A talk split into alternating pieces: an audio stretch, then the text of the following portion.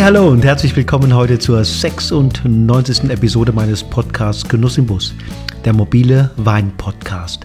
Mein Name ist Wolfgang Staud und wie immer lade ich dich ein, mich auf meinen Reisen in die Welt des Weines zu begleiten und dabei zu sein, wenn ich mich mit interessanten Typen der Wein- und Winzerszene treffe. Bevor ich von meiner Reise zu meinem heutigen Interviewgast berichte, möchte ich dich auf ein neues Herzensprojekt hinweisen. Ich habe nämlich gerade begonnen, ein neues Buch zu schreiben. Und anders als bei früheren Buchprojekten bin ich diesmal nicht solo unterwegs, sondern Teil eines kleinen, aber ganz wunderbaren Teams.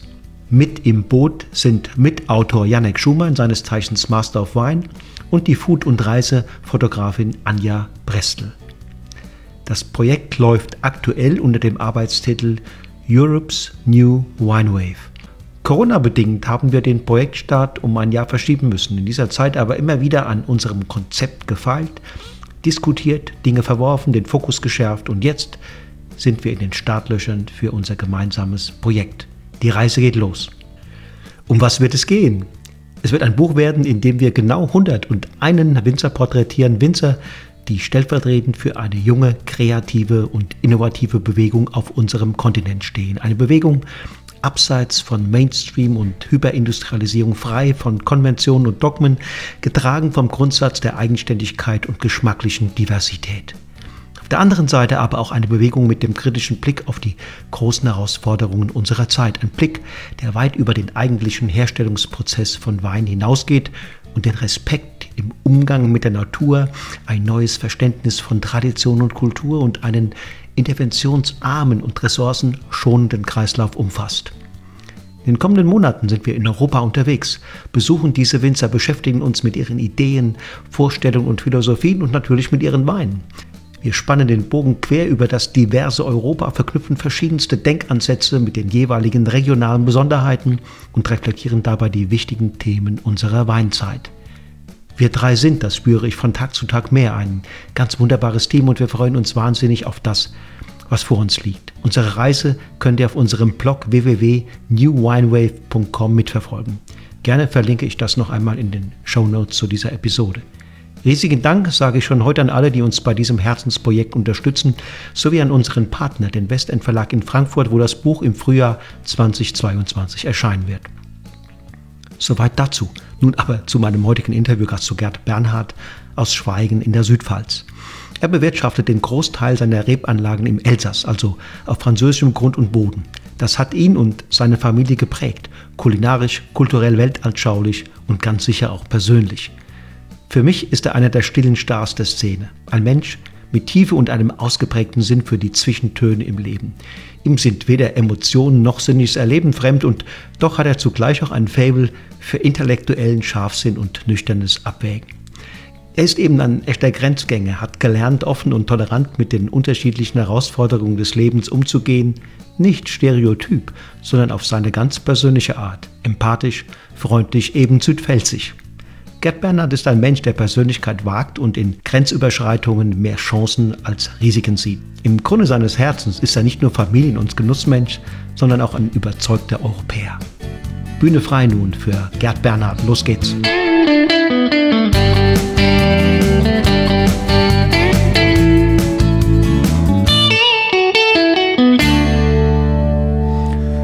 So, jetzt habe ich den Weg hier in die Pfalz geschafft. Hallo, hallo Gerd, grüße dich. Hallo Wolfgang.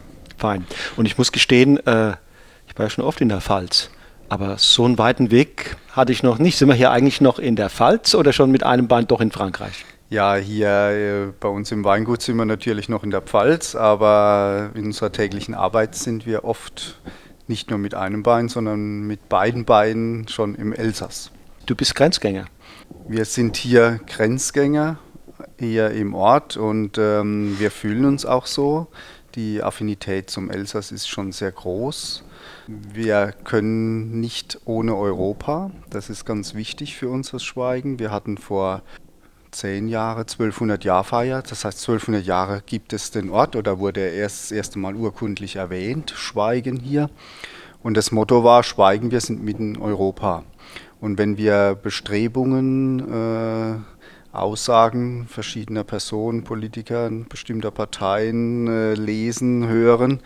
Das kann hier niemand verstehen äh, an der Grenze, weil äh, das einfach ganz, ganz wichtig ist. Und gerade jetzt im vergangenen Jahr, als die erste Corona-Welle äh, war und äh, wir hatten ja hier wirklich eine Grenzschließung wieder. Ähm, das heißt, es waren vier Wochen hier die Grenzen total zu mit Patrouille, mit Kontrollen, auch in der grünen Grenze, also bei Feldwegübergängen okay, in dem Weinberg okay, okay. wurde patrouilliert von, von, äh, von deutschen Grenzbeamten.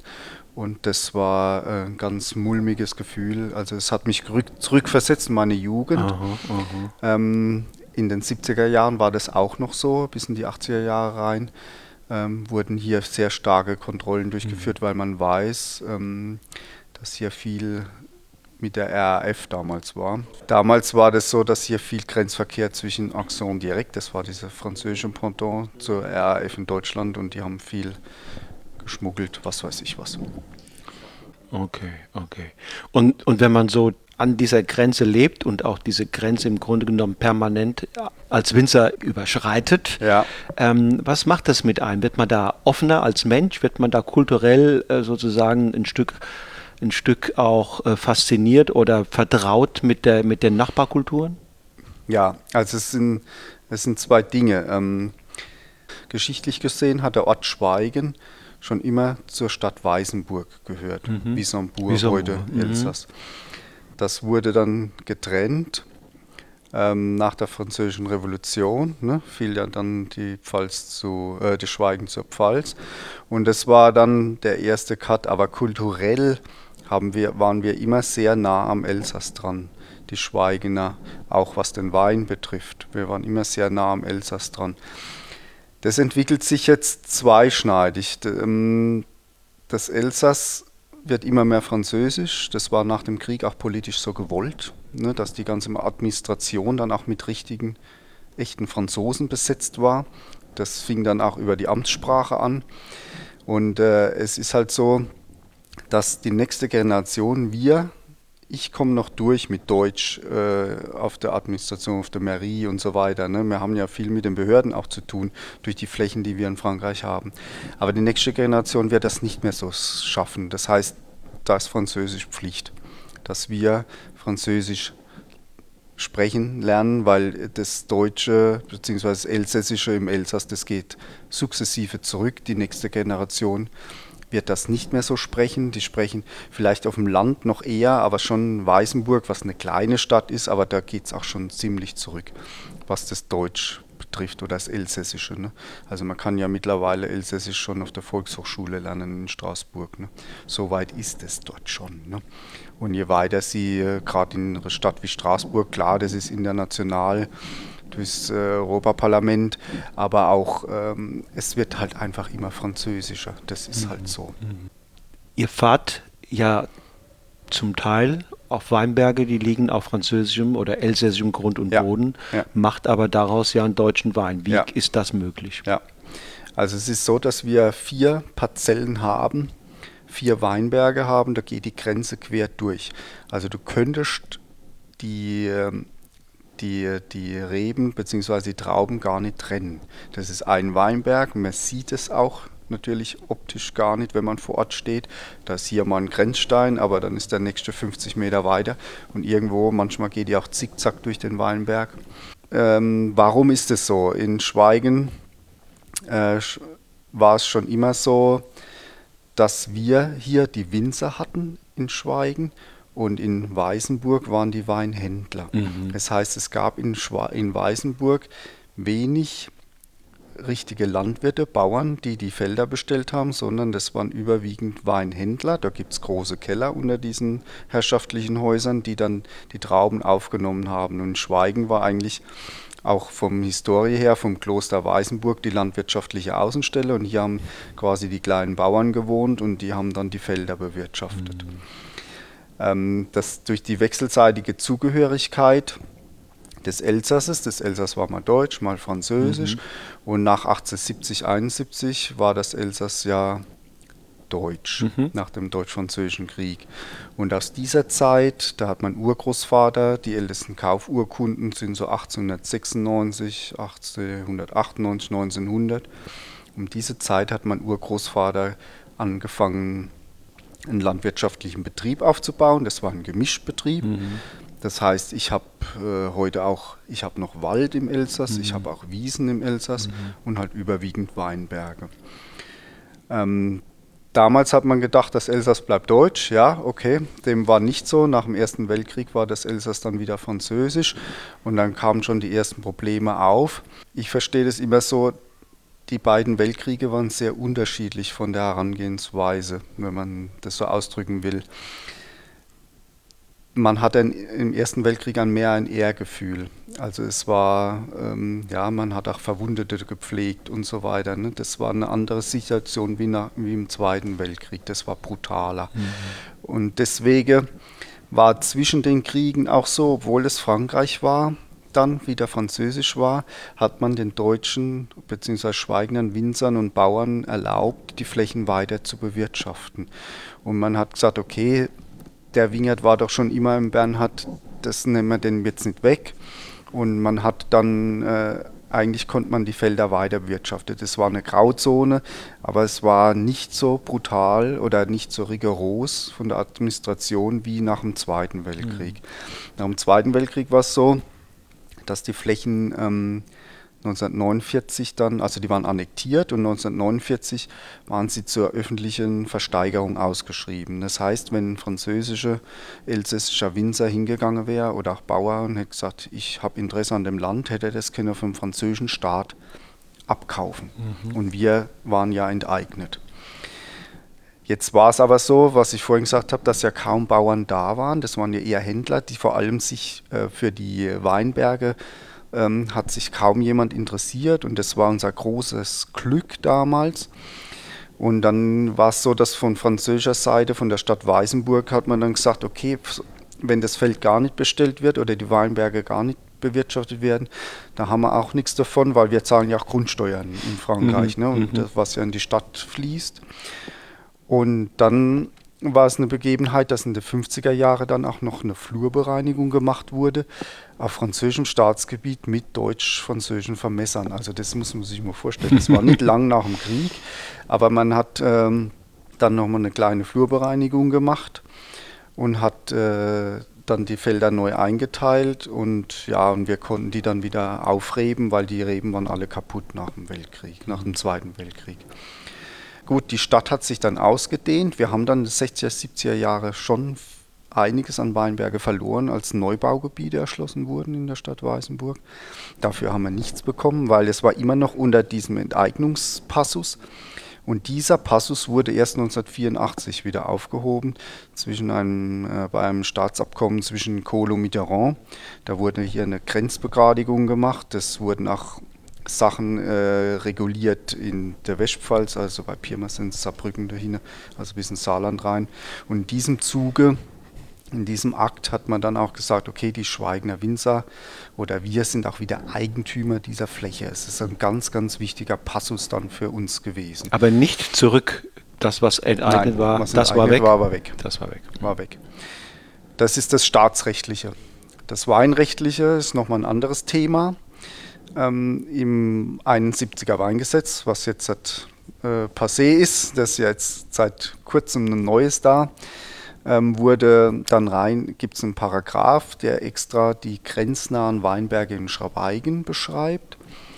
Und äh, genau, Wortlaut weiß jetzt auch nicht, aber ähm, sinngemäß steht drin, ähm, sobald die Trauben dann in Deutschland verarbeitet werden, unterliegen sie dem deutschen Weinrecht und können als Pfälzer Wein bezeichnet werden. Nicht als Landwein oder, oder sowas, Nein, sondern schon als, als Qualitätswein. Qualitätswein, das mhm. deutscher Qualitätswein. Das ist natürlich aber, äh, da gibt es riesen Grauzonen, weil wir Flächen bewirtschaften, die äh, in den 60er Jahren nach Elsässerrecht AOC, also Qualitätsweinflächen mhm. sind, aber wir bewirtschaften auch Flächen, die nach französischem Recht eigentlich Tafelweingebiet sind, Landweingebiet sind, nach deutschem Recht aber, da wir jetzt das Qualitätssystem nach Öxler hatten, ähm, Qualitätswein geben.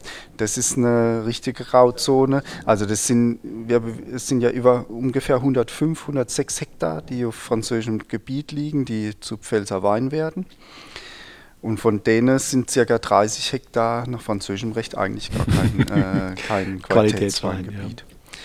Und jetzt kommt natürlich, jetzt haben wir das neue äh, Weingesetz und im vergangenen Sommer rief mich dann ein, äh, ein Freund an, der im Weinbau, ähm, Weinbauamt arbeitet. Äh, hast du den ersten Entwurf vom Deplay, also vom Bundesministerium, schon gelesen? Ich sagte, ne, habe ich noch nicht mitbekommen. Da war dieser ganze Passus gestrichen. Also es wäre für uns wirklich der super GAU gewesen, für uns Schweigener Winzer, dass wir das, dieses Recht nicht mehr ähm, bekommen, dass wir davon, von diesen Flächen äh, deutscher Wein machen dürfen oder Pfälzer Wein. Mhm. Und da muss man wirklich sagen, hat sich der Verband, der Berufsverband in Verbindung auch mit einem sehr guten Staatssekretär im Ministerium, der um die Situation weiß und äh, viele, viele Hebel, die da am Wirken waren, dafür eingesetzt und Gott sei Dank wurde dieses wieder ins Gesetz mit aufgenommen. Das war nicht ein Versehen, sondern das nein, war ganz nein, bewusst. Das war ganz bewusst gestrichen, weil das Grundproblem ist, dass dieser Passus vermutlich mit EU-Recht nicht vereinbar ist. Ne? Wir haben jetzt das Herkunftsprinzip, jetzt, jetzt, haben wir, jetzt mhm. machen wir Pelz Hawaii, Qualitätswein, mhm. von Traube auf französischem Staatsgebiet wachsen. Ne? Und, ja, ja, klar. Das, das, es ist jetzt vermutlich, also nicht vermutlich, es ist jetzt ein Aufschieben, weil die deutsche Administration hat das jetzt wieder ins Gesetz geschrieben wir haben, wenn das einer im, in Brüssel, Brüssel jetzt mal auf den Tisch kriegt, mhm, dann sagt, kommen wieder Diskussionen ja, auf. Ja, ne? ja. Und deswegen wird es jetzt unsere Aufgabe sein, im Moment bremst uns das jetzt mit der aktuellen Situation ein bisschen, dass wir Gespräche führen müssen, mhm. dass es ähm, auch so sein muss, dass uns die französischen Kollegen oder, oder Beamten also das, und da reicht nicht Colmar oder Straßburg, das muss aus Paris kommen, dass die uns das auch weiterhin erlauben. Hm. Und wie viele Winzer hier sind davon betroffen in Schweigen? Ja, Schweigen-Rechtenbach hat zusammen 1400 Ungrad Einwohner. Mhm. Äh, wenn wir jetzt mal nur Schweigen nehmen, wir haben knapp 700, also es ist ein relativ kleines Dorf. Ähm, die meisten Winzer sind ja hier in Schweigen angesiedelt und wir sind 14 oder 15 Haupterwerbsbetriebe. Für so einen kleinen Ort ist es Ist es viel. Für so einen kleinen Ort ist es, es sind, viel. Äh, und natürlich hängen da auch viele Familien dann dran. Mhm, natürlich. Mhm, und, mhm. und, es ist auch so, dass wir ja ähm, die Betriebe äh, relativ eine Substanz haben. Ich glaube, Schweigen hat sich sehr gut aufgestellt in den letzten Jahren. Mhm. Also ich habe gerade mitbekommen, da ist wieder ein VDP-Betrieb hier. Wir haben jetzt drei VDP-Mitglieder in, in Schweigen. Ähm, das ist natürlich eine riesige Geschichte für uns und ähm, für so ein kleines Weinort oder Schweigen-Rechtenbach. Und von daher ähm, hängen dann natürlich auch noch viel, viel mehr Menschen an, an, an diesen Betrieben. Also wir haben ja mhm. alle Mitarbeiter mittlerweile. Es sind jetzt nicht nur, mhm. dass die Familie arbeitet, also jeder hat ja ein, zwei, drei noch Angestellte. Ja, ja. Also hängt schon was dran, ja. Ich habe auf deiner äh, Webseite gelesen, da schreibst du Kopf, Hand, Herz. Ja. Ähm, welche Botschaft verbirgt sich hinter diesen Begriffen? Ähm, ich weiß nicht, ob das so rüberkommt, aber ich glaube, wir sind sehr emotionale Menschen, äh, also die Bernhards, unsere mhm. Familie. Mhm. Ähm, mein Vater war auch schon so. Ja, es war ein sehr sensibler Mensch, der sehr feinfühlig war, der nicht äh, mit Ellenbogen durch, äh, durch die Welt ging, ähm, der sich das Leben dadurch vielleicht auch manchmal etwas schwerer gemacht hat. Mein Vater war lange Jahre Vorsitzender hier vom Ortsverband äh, Bauernschaften. Er wollte damals schon was bewegen in eine andere Richtung. Äh, als mein Vater angefangen hat, war der Weinbau tot, also Ende der 80er, Anfang der 90er Jahre. Also Fasswein in Schweigen. Wir haben nicht die fruchtbaren Böden wie in anderen Ortschaften. Wir können keine Riesenmenge ernten. Also damit kann keiner leben bei uns. Das, das kann man vergessen. Wir müssen Qualität machen. Das hat er früh erkannt hat aber dann auch sehr angeeckt und das war so ein bisschen das Herz halt, was ihm da manchmal wehgetan hat. Das zweite ist auch die Verbindung mit, mit dem Elsass, ähm, die Hand reichen, nenne ich es jetzt mal. Ähm, das hat er immer sehr hoch gehalten. Mhm. Das war jetzt für mich der Punkt vor allem Herz. Ja. Also da spielen Emotionen eine Rolle, da, äh, ja. Feinfühligkeit hast du, hast du erwähnt. Ähm, Hand spricht es auf das Handwerk an? Klar. Hand heißt, ähm, dass wir sehr klein detailverliebt sind. Wir haben sicherlich eine gewisse Größe jetzt an, an Flächen, aber trotzdem ähm, ist die Ernte zum Beispiel 90 Prozent Handlese. Wir, wir geben sehr viel Mühe in der Laubarbeit. Gut, das ist nichts Neues, das ist in unserem Qualitätsniveau, über, das heißt der VDP oder so weiter, einfach auch ein Muss. Mhm. Aber das trotzdem unterscheidet das ja von vielen, vielen anderen Weingütern. Ne?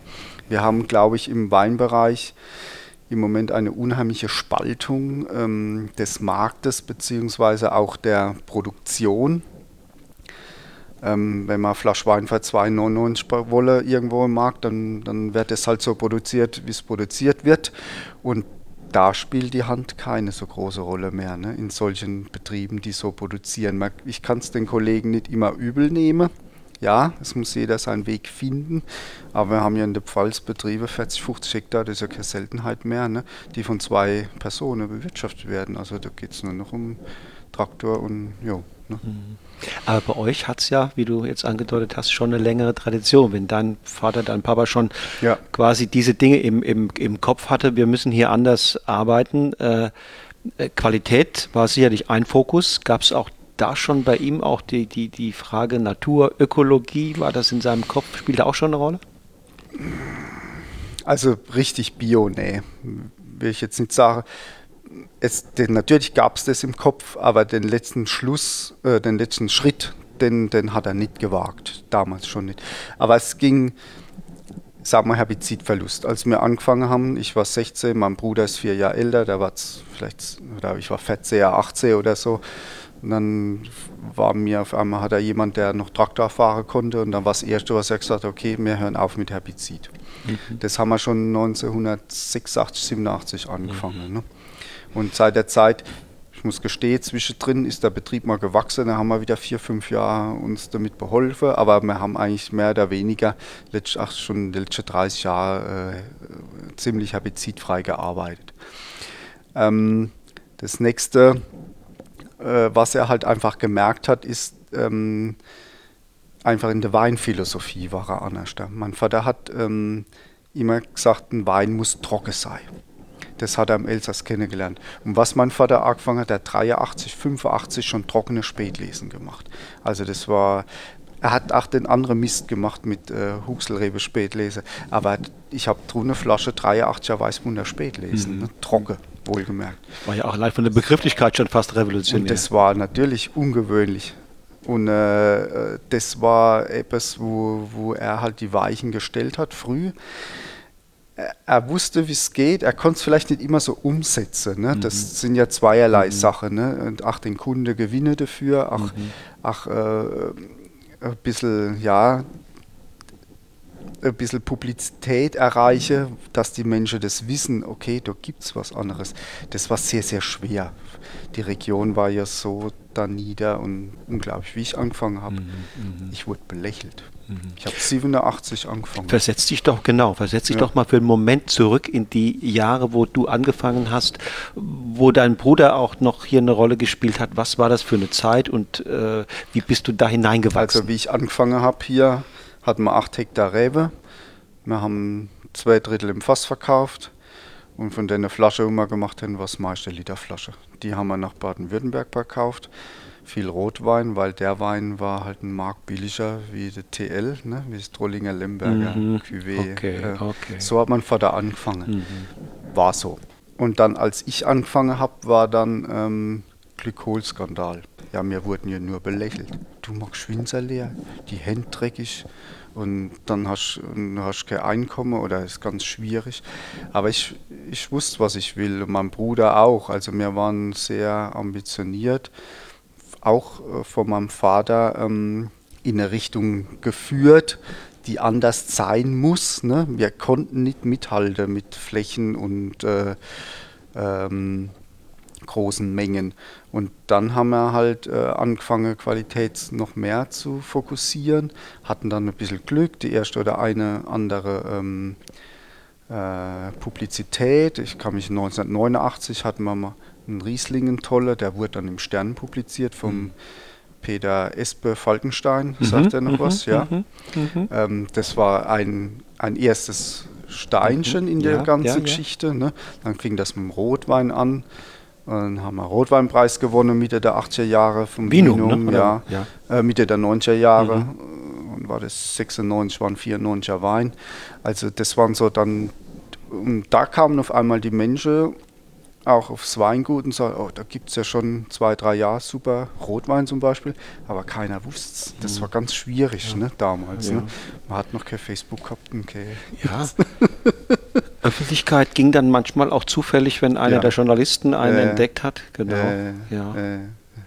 Und ähm, wolltet ihr das mal auch gemeinsam führen, das ja, ja, klar, das war das große Ziel von meinem mhm. Vater halt. Ne? Ähm, der hat danach gesagt, ja, das, das stellen wir uns auf und wir versuchen, dass wir Fläche dazu kriegen und dann machen wir das zusammen. Aber es war dann relativ schnell klar, ähm, mein Bruder hatte dann meine Schwägerin im Studium kennengelernt in Geisenheim und da war relativ schnell klar, so ab äh, 3, 94, dass, dass er dann ähm, weggeht ins Markgräflerland und dann äh, ich den Betrieb alleine weiterführen werde.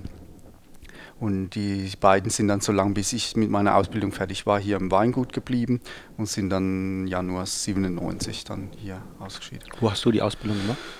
Ich habe äh, gelernt, meine Lehrzeit habe ich im, ein Lehrjahr in Bad Kreuznach gemacht, im Weingut Korell in Bosenheim, Bad Kreuznach. Ist leider vor kurzem verstorben, Seniorchef, letzte Woche oder vor zwei Wochen. Und ähm, das war sehr sehr, sehr gut. Das war eine ganz andere Welt, weil wir, das habe ich dort gelernt, wir, mein Vater, wir haben sehr viel in die Produktion gesteckt. Wir haben uns unheimlich Mühe gegeben im mhm. Weinberg und, mhm. und, und, was wir alles getrieben haben. Mein Vater war der Erste, der mit, sagen wir mal, mit Ende 50 angefangen hat auszudünnen. Ne? Reben, also Trauben wegzuschneiden. Wir haben viele, viele natürlich den Kopf geschüttelt, auch jüngere Kollegen. Ne? Was Scorrels gemacht haben, die haben bestimmt 50 Prozent ihrer Arbeitszeit in die Vermarktung gesteckt. Das haben wir nicht gemacht. Wir, haben tolle Weih gemacht und haben gehofft, dass jemand kommt. Und er war sehr aktiv in der Vermarktung, das weiß ich noch wie heute, war immer unterwegs, das hat auch viel Wein selbst ausgefahren, war immer, da war die Wende, als ich dort mhm. war. Mhm. Und die Grenze waren offen und, und, ein paar Wochen später hat er Wein ins, ins, ins ehemalige DDR-Gebiet verkauft. Und ich weiß heute noch nicht, wie er das gemacht hat, aber er war sofort am Start. Also sehr, das habe ich dort wirklich sehr positiv mitgenommen. Dann, äh, was sicherlich vom Wein her meine wichtigste Station war, im Kaiserstuhl war ich dann ein Jahr beim Weingut Bercher in Burgheim habe dort äh, als, äh, gut, ich war schon fertig mit der Ausbildung, aber ich habe dort ein ganzes Jahr dann nochmal gemacht, weil mir ein Lehrjahr im Prinzip gefehlt hat und ich wollte einfach noch einmal was anderes machen und habe dann dort äh, sehr, sehr, sehr viel mitbekommen. Also das war richtig gut, ein ganzes Jahr begleitet. Ich habe ähm, äh, von der Schulische her ganz normal Neustadt gemacht mit der Winzerausbildung, war zwei Jahre Fachschule in mhm. Neustadt und habe dann zwei Jahre den Techniker in Weinsberg gemacht. Mhm. Ne? Jo, ja. Da war noch. Ja, und wie kam es dann, dass der VDP auf einmal auf euch zukam? Weil das ist ja dann sicherlich in der Hinsicht ein Meilenstein, weil ja. mit dem VDP im Nacken oder im Gepäck kann man natürlich ganz anders in der Welt dann unterwegs sein. Gut, es war, also wir wurden ja 2004 Mitglied. Wir kamen wie die Jungfrau zum Kinder, also ich wusste, wir wussten wirklich nichts im Vorfeld. Aber im Nachhinein habe, wurde ja schon zwei, drei Jahre äh, über uns diskutiert im VDP Pfalz. Man muss prinzipiell äh, ja sagen, ähm, der VDP Pfalz war ja lange Jahre in den Statuten, schlag mich dort, 60, 70 Prozent Rieslinganteil. Mhm. Das war ja für jedes Südpfälzer Weingut eigentlich ein, no, ein Ausschlusskriterium. Ja, ja. Ne? Ähm, der, die, ich weiß nicht, der Hans-Jörg Repuls und die, die kamen, glaube ich, so 90 zum VDP. Die, dann waren nochmal die, die anderen, so Sigrid Münzberg und Becker 96. Und ähm, man hat dann ja gemerkt, da, dann kam auch mehr der Rotwein in den Fokus in de, im deutschen Weinbereich. Und da waren wir wohl auch mit die Ersten, die halt da mal vernünftigen Spätburgunder hinbekommen haben. Ähm, sei es drum, wir haben halt die Geologie hier, warum auch immer, aber wir haben, wir haben uns auch sehr, sehr stark darum gekümmert hier, auch bei uns im mhm. Weingut. Und das war sicherlich auch mit dem Ausschlag, wenn wir jetzt so ein Jahr nehmen wie 2000, ich weiß nicht, ob ihr das gedenkt, 2000 war eigentlich ein Katastrophenjahrgang. Ne? Ja. Ähm, ich weiß noch sehr gut, weil unser Sohn in dem Jahr geboren wurde. Also ich kann mich an die Vegetation in dem Jahr sehr, sehr gut erinnern. Wir hatten ein unheimlich heißes Frühjahr. Im Mai waren schon 30 Grad. Und äh, dann hat man aber einen bescheidenen Spätsommer und hatten viel Regen. Und äh, die Reife war da, aber es wurde relativ schnell faul. Ne? Und, aber wir waren wirklich aufgestellt. Wir waren Gewehr bei Fuß und haben super Sache geerntet in dem Jahrgang. Und es war so mit glaube ich, nochmal das Zündlein an der Waage, weil die Weine kamen ja dann 2,2, 2,3 auf den Markt. Ne? Und ähm, das war wirklich, äh, da, da, hat man natürlich unterstützt auch die, die Publizitäten, die waren dann sehr gut und das unterstützt natürlich. Ja, und auf einmal stand der Kollege Becker vor der Tür, Samstag meinst du, er bekommt eine Einladung für den VDP. Der Friedrich Becker. Ja, wir nehmen ja am VDP Menschen auf. Wir nehmen ja keine Betriebe auf. Ne? Das heißt, jeder auch intern jede Bet Generationenübergabe in den wird Betrieben neu diskutiert. wird nicht, nicht, zwingend diskutiert, aber es muss darüber abgestimmt werden. Ja, äh, das eine geht einfacher, das andere geht vielleicht schwerer. Ich weiß es nicht. Ich, ich habe das erst ein, zweimal hatten wir jetzt das in unserer meiner Zeit im VDP. Aber ähm, wir hatten, mein Vater hatte schon immer sehr gute, also mein Bruder zum Beispiel am Siegrisch gelernt, von daher hatten wir ja schon immer sehr gute Kontakte in, den, in die Südpfälzer äh, Kollegen mit dem, mit dem Repolz und mit dem Wehrheim, weil mein Vater hat am 14. Januar Geburtstag gehabt und dann gab es immer Fasswein. Ne? Und dann waren die oft dabei, also die fünf Freunde, wenn man es so nennen will, also das Südpfälzer VDPler auch. Und ähm, das war, sicherlich hatten wir da schon Kontakte zu den Personen, zu den Kollegen. Aber trotzdem war es für uns super überraschend, das muss ich ganz ehrlich sagen, ja. Und es ist ja immer ein bisschen auch, genau, du hast den menschlichen Faktor genau. gesagt, ne? wenn die, die zusammensitzen, dann gucken die nicht nur, äh, wer, wer macht sehr guten Wein, das ist eine Voraussetzung, aber wer könnte auch bei uns hier in diese... Ja. In diese ich glaube, das ist aber eine Stärke vom VDP Pfalz, ähm, dass wir uns sehr, sehr gut verstehen. Wir sind jetzt gewachsen, wir sind jetzt 27 und trotzdem, es sind alles individuelle Weinerzeuger. Wir diskutieren auch hart, aber wir können uns alle anschauen, wir können alle einer zusammen trinken. Mhm. Es gibt leider Regionen, wo es nicht so ist. Ne? Das wissen wir ja auch. Ne? Und das ist eine große, große Stärke von der Pfalz. Und ähm, wir wollen das auch so, dass es weiter so geht. Ne? Und jede Neuaufnahme wird da auch in diese Richtung beäugt, sage ich es jetzt mal so. Ja. Ich komme ja auch ein bisschen rum hier in der Szene. Das sagen auch die Jungen, so wie die Nachwuchswinzer miteinander umgehen. In der Pfalz ist ein anderes Klima ja. als nicht in allen Weinbaugebieten, aber ja. als in manch anderen. Ja. Und äh, es ist auch ein bisschen der Pfälzer ähm, Menschenschlag, glaube ich, der das, hier zum das gehört kommt. unheimlich dazu. Und Freundlich, nachbarschaftlich orientiert. Äh, wenn man es jetzt, es gibt ja, es hat ja dann schon äh, Gruppierungen gegeben außerhalb des VDPs, ne, die dann gemerkt haben, zusammen, gemeinschaftlich sind wir doch einfach stärker, wie wenn jeder Einzelne versucht, den Markt zu bearbeiten. Ne? Und, und, und so sehen wir es auch im VDP. Ne? Wenn wir zusammen was machen, dann hat es doch viel, viel mehr Erfolgsaussichten, wie wenn jeder Einzelne sich irgendwo hinstellt und der andere vielleicht noch sogar noch schlecht macht. Das, das bringt doch keiner was. Wenn wir ein, äh, irgendwas haben, äh, das, das, das, das charakteristisch oder das aussagekräftigste war doch der Glykolskandal. Ja, die kleinen Winzer haben ja nichts dafür gekönnt. Das waren ein paar Kellereien. Aber es hat ja auf alle negativ ausgestrahlt. Ne? Das, das war, und das ist für mich so, ich habe dort angefangen in dieser Zeit und das war echt schwierig. Ich weiß noch, wie das war. Und ähm, und genauso ist es doch auch umgekehrt, wenn wir gemeinschaftlich äh, die Pfalz hochbringen, vor allem die Südpfalz. Was waren hier? Da war mhm. doch nichts. Ich meine, du warst jetzt auch noch nicht so oft im Süden der Pfalz, mhm. ne? aber ja, in der Mittelhast warst du bestimmt schon öfters. Ne? Ja, ich, ich bin oft gekommen bis, bis, nach, bis nach Siebelding. Also, sich, ne? ne? Das war so. Und, und noch weiter runter, obwohl es bei uns so reizvoll so. ist, ne? Mhm. von der ja, Landschaft gesehen, her. Das ne? ist wirklich wunderschön, ja. Aber das, das hören wir ja oft, ne? Mhm. Mensch, der Hunde, nee, so weit habe ich es nicht gepackt. Mhm. Gut, vielleicht waren sie dann mal ein kurzer Abstecher ins mhm. Elsass, ne? Aber sind letztendlich dann auch nur durchgefahren. Ne? Ja. Und das, das haben wir doch mittlerweile geschafft, dass, äh, dass das vorwärts geht bei ja, uns. Und ja. wenn, wenn ihr nur einen Betrieb hättet, der diese Ausstrahlung hätte, dann wäre weniger. Wenn, wenn, wir, haben ja, wir haben ja auch drüber oder ich war ja da ein bisschen involviert mit, mit der Aufnahme vom Kollege Jülk. Mhm. Und, äh, und, als ich da um, um Meinung gefragt wurde, habe ich gesagt, natürlich ist das, das ist jetzt mal abgesehen vom Wein oder von der Qualität der Weine, das ist nur super, das ist nur gut für uns, mhm. dass wir hier noch einen kriegen, wenn man sich das überlegt, für so ein kleines Dorf. Ich meine, Deidesheim gibt es auch nur vier VDP-Betriebe, mhm. ne? wir haben ja. schon drei. Chapeau.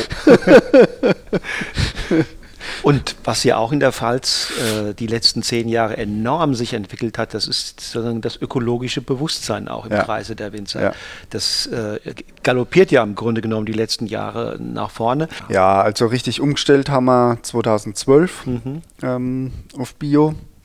Das ist ein Schritt, den, den wir schon länger im Auge gefasst hatten, aber man muss sich einfach bewusst sein, man braucht man muss das auch umsetzen können. Das heißt, man braucht äh, Mitarbeiter, man braucht Menschen, die das machen können. Und ich hatte damals ähm, einen Auszubildender, der Peter, der ist heute noch bei uns, der, der jetzt kein Weingut zu Hause hat und der dann und dann irgendwann habe ich ihm gesagt, sag mal, was machst du eigentlich nach der Lehre?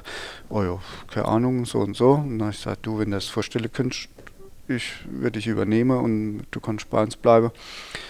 Und dann haben wir gesagt, dann setzen wir das um. Ne? Wir hatten einen Mitarbeiter, dann hatten wir zwei, weil man braucht einfach äh, Kraft, also äh, menschliche mhm. Manpower. Und, ähm, und dann konnte man das auch realisieren. Ja. Das muss man sich bewusst sein, wenn man den Schritt geht. Das ist nicht gerade so gemacht dass man das jetzt von heute auf morgen ganz einfach, nee, das sind schon Überlegungen. Und es geht ja nicht ganz reibungslos immer. Ne? Ja, genau. Es, ähm, es ist so, dass wir dann 2015 mit der Umstellung fertig waren, hatten den ersten Bio-Jahrgang ausgelobt und dann kam 2016, was in der, für die Bio-Winzer eines der schwierigsten Jahrgänge in den letzten 20, 30 Jahren war. Das ist natürlich witterungsbedingt gewesen. Im Mai, ja, Mai, Juni hatten wir, ich glaube, wir hatten fast 300 Liter Regen mit hohen Außentemperaturen, also feucht und warm ist halt Pilzwetter, äh, mit richtig Starkregen.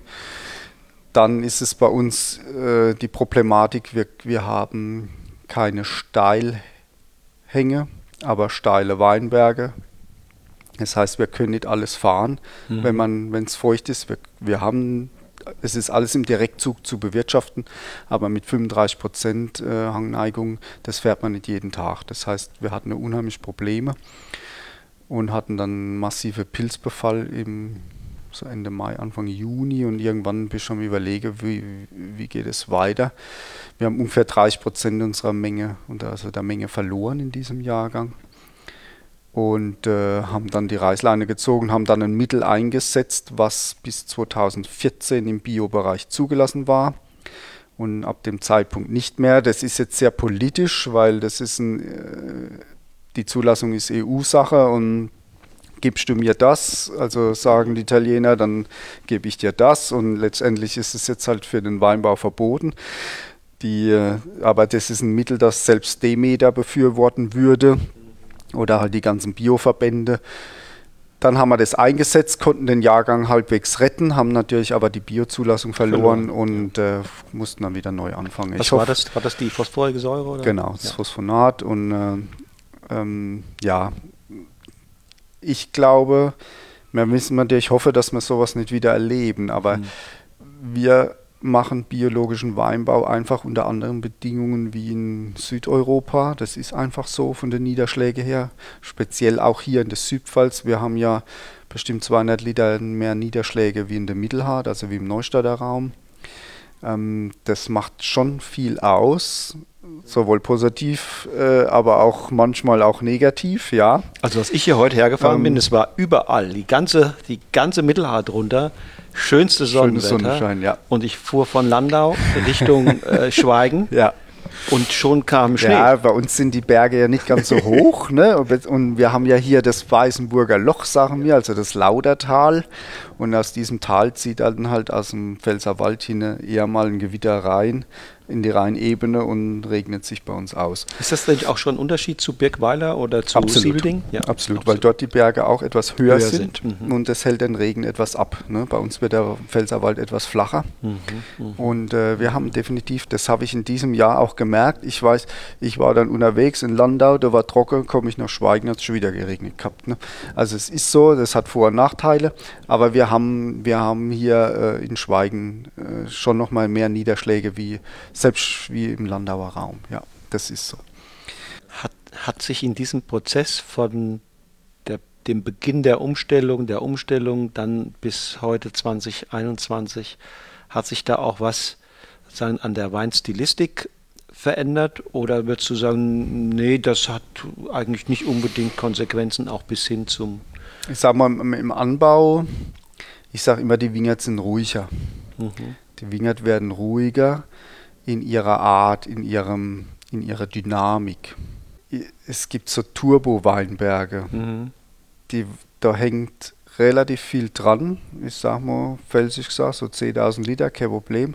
Und die haben trotzdem 100 Öchsle, äh, mhm. wenn es ja mitmacht, so 2018 oder 2020 ich, mhm. hat so Weinberge gegeben.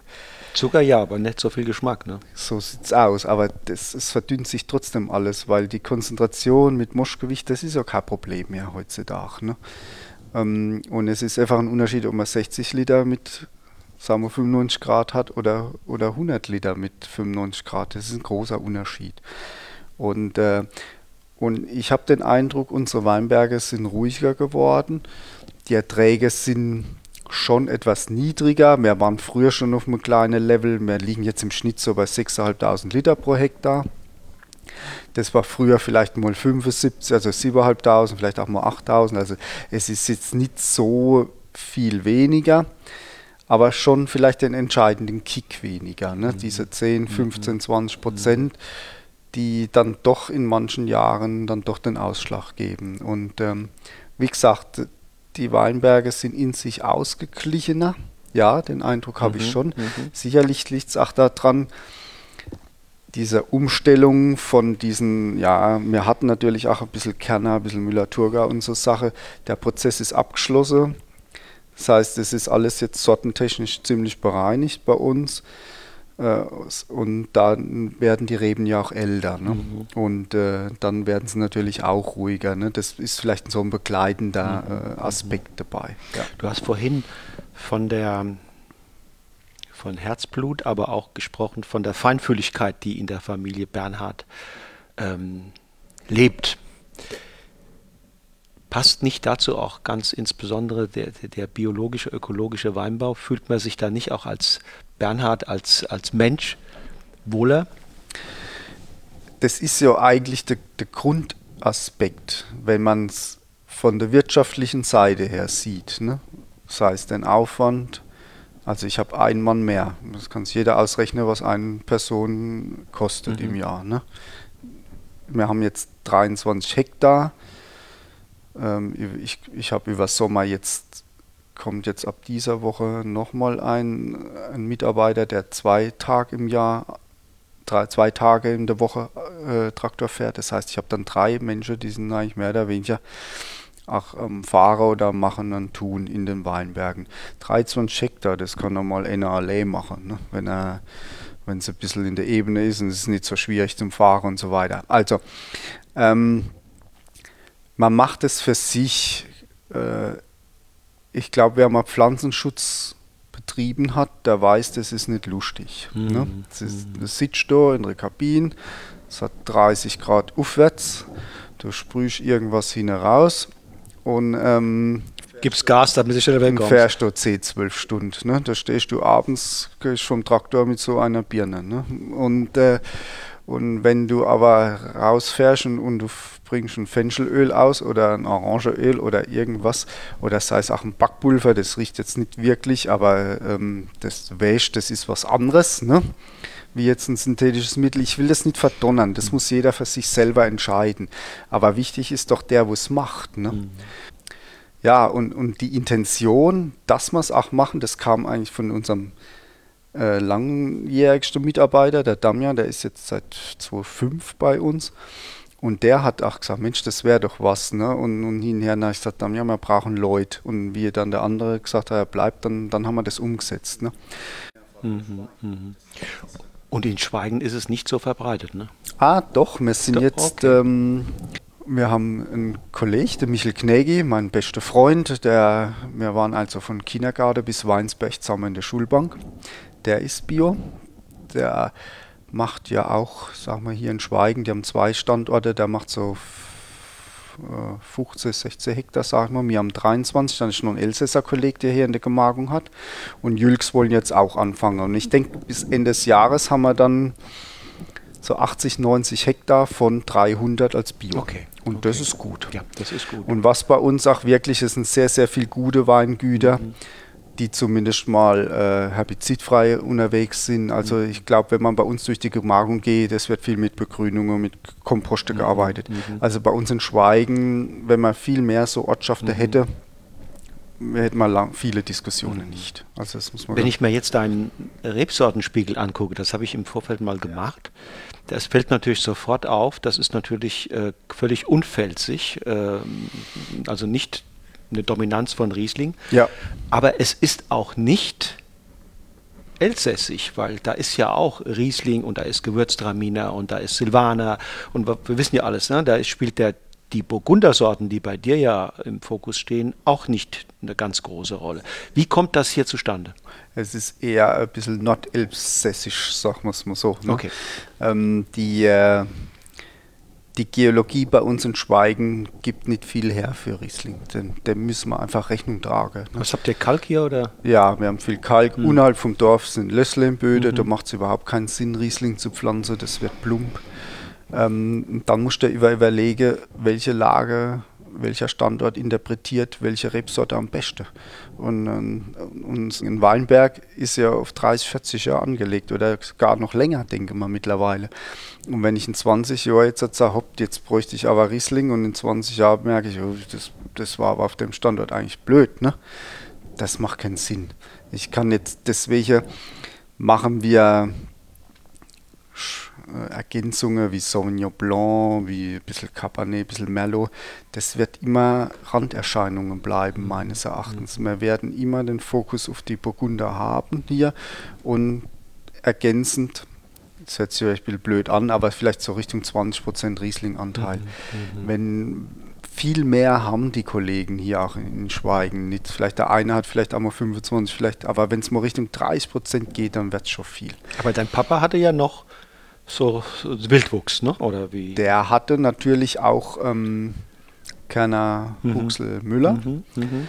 aber er hatte, ich weiß nicht, ich habe angefangen 87, haben wir 8 Hektar Reben, davon war 1 Hektar Grauburgunder. Also das hat er schon immer gehabt.